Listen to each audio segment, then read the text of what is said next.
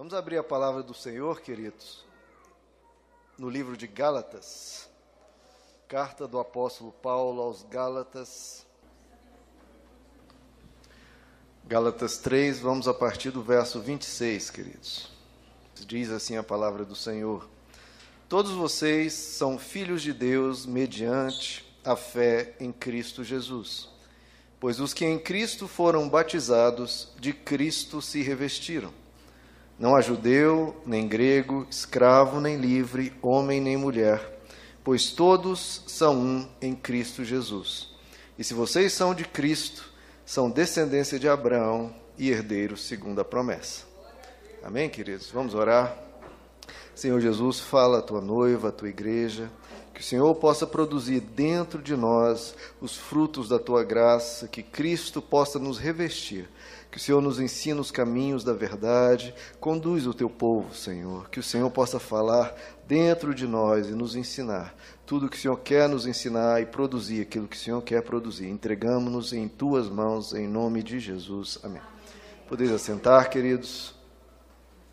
Queridos, essa é a, é a nona mensagem que eu tenho trabalhado sobre a ética cristã que nós comentamos que tudo é permitido, é assim que o Novo Testamento enxerga, tudo é permitido, mas nem tudo convém, nem tudo edifica, e eu não posso deixar que nada me domine. Então nós temos falado sobre isso, falamos sobre a liberdade que nós temos que ter em Cristo, não deixar que nada, nem nenhum vício, nem nenhum ser humano, nem nenhuma seita, nem nada nos escravize. Falamos sobre o andar na luz, que é um parâmetro para você saber aquilo que é correto aos olhos de Deus. Falamos sobre andar em paz, tudo que a gente possa produzir nos nossos relacionamentos, no nosso convívio, precisa gerar paz e não contendas. Falamos sobre a bondade, falamos dar o que é devido a quem é devido, e por fim eu falei sobre o amor. E em tudo isso, queridos, eu trabalhei, eu tenho comentado aqui sobre os níveis da ética que a palavra de Deus nos mostra. O primeiro nível é a ética exterior, ou seja, aquilo que você faz, você corrigir as suas atitudes, o seu comportamento. Isso é a ética exterior.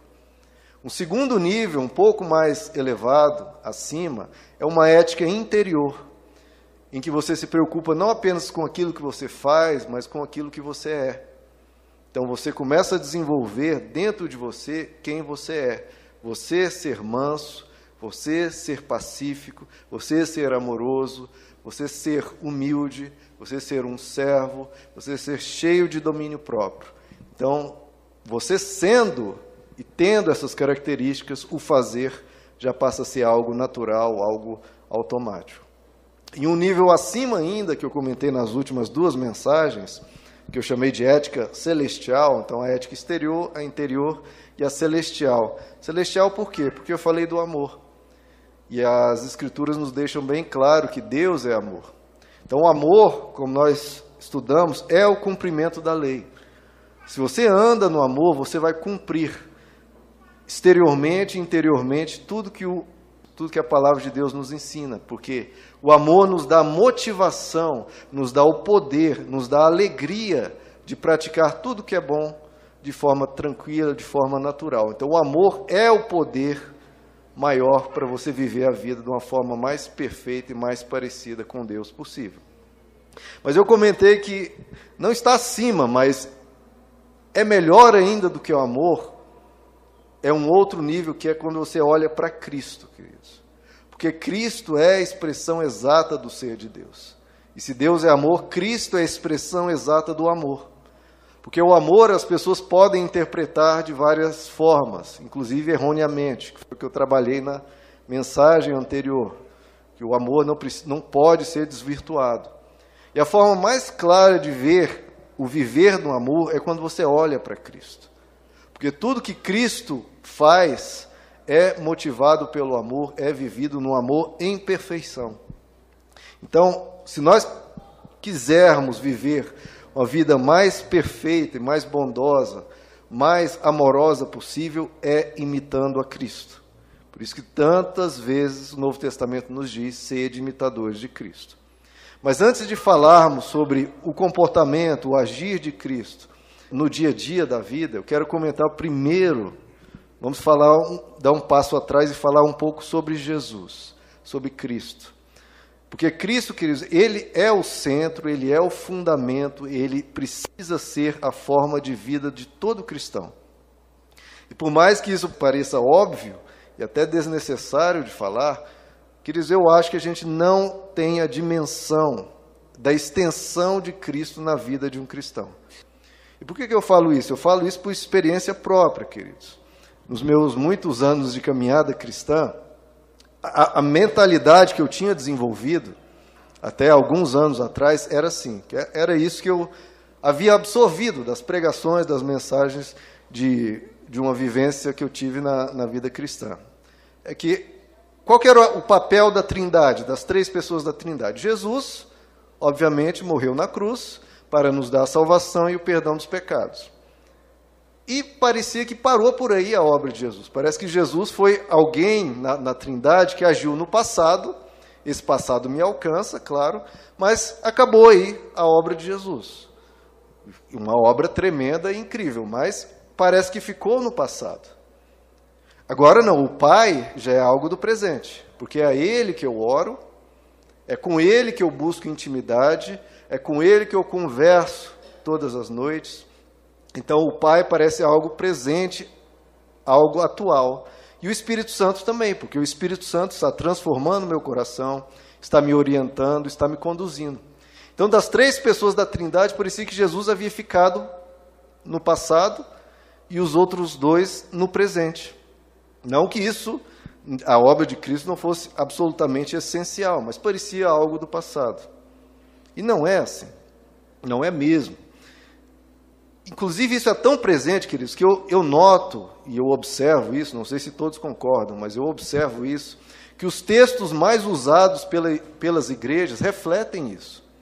Nas igrejas sérias, né, nas igrejas históricas, por exemplo, a ordem de importância, a ordem de preferência na ministração, né, nos cultos, geralmente se dá uma preferência pelos ensinos de Paulo, pelas cartas do apóstolo Paulo, as cartas dos outros apóstolos.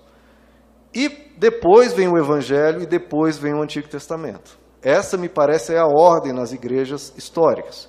Ah, os ensinos dos apóstolos, as cartas de Paulo, principalmente, os evangelhos depois e o Antigo Testamento em terceiro lugar. Nas igrejas pentecostais, isso, essa ordem inverte um pouco. Né? Primeiro vem o livro de Atos, depois as cartas, depois o Antigo Testamento e, por fim, os evangelhos. Nas igrejas neopentecostais, primeiro lugar vem o capitalismo, né? depois o Antigo Testamento, depois as cartas de Paulo, depois os evangelhos. Então o evangelho, os evangelhos, Mateus, Marcos, Lucas e João, têm um lugar inferior e às vezes até em último lugar em muitas igrejas. Mas não é assim que a própria Bíblia nos mostra que é o correto. Porque nós estamos falando de Cristo. E onde se apresenta o Verbo encarnado, a expressão exata do ser de Deus, a plenitude da divindade, é nos evangelhos. A Bíblia nos diz que Deus não dava o Espírito Santo a Jesus por medida. Ele tinha a total plenitude do Espírito Santo, porque nos outros, nos apóstolos, nos profetas, em quem quer que seja, o Espírito Santo é dado por medida. Ou seja, é dado uma certa quantidade. Em Jesus não havia uma quantidade, havia a totalidade. Então, os evangelhos aqui nos mostra a lógica de Deus, a manifestação completa e plena de Deus. Você vê o amor caminhando no mundo e falando e agindo e cuidando e ensinando e orientando. Então, numa perspectiva bem óbvia, o evangelho tem que e é superior a absolutamente tudo, porque fala de Deus em Cristo completamente revelado. Veja comigo aí, queridos, vamos para o nosso texto, vamos ver o que, que o próprio apóstolo Paulo magnifica, o que que ele exalta, aquilo que ele direciona o nosso olhar para estarmos fixos no autor e consumador da nossa fé. Gálatas 3. Não é isso que o próprio apóstolo nos ensina, que a Bíblia inteira nos ensina? Fixemos o nosso olhar no autor e consumador da nossa fé. Vamos aqui pegar cada trecho e eu dar uma breve, vou dar uma breve explanação. Gálatas 3, 26. Todos vocês são filhos de Deus mediante a fé em Cristo Jesus. Bom, já vemos aqui que esse privilégio de sermos filhos de Deus nós não obtemos por uma decisão nossa, por uma obra nossa, por um mérito nosso. Não é mediante algo que fazemos. Nós temos o privilégio de sermos filhos de Deus mediante a fé em Cristo Jesus. Então, todos os benefícios que nós temos como filhos do Onipotente, filhos do ser mais poderoso do universo, vêm e obtemos através de Cristo. Continuando, pois os que em Cristo foram batizados, então nós fomos batizados em Cristo. A cerimônia do batismo tem a ver uma semelhança com a cerimônia de casamento. É quando você faz uma aliança, você faz uma união. Então nós só fomos unidos a Cristo. Nós nos batizamos nele, nos unimos a ele e formamos uma aliança com ele, Cristo. Continuando, e de Cristo se revestiram. Olha a importância de Cristo para nós hoje, como ele é atual. Nós não temos uma vaga lembrança de Jesus ou apenas aprendemos os ensinos de Jesus, nós temos que nos revestir dele completamente. Da ponta da nossa cabeça à ponta do nosso pé, nós temos que estar repletos e revestidos de Cristo. Então, muda tudo muda o nosso paradigma, nossa forma de enxergar a vida. Tudo tem que ser a partir de Cristo.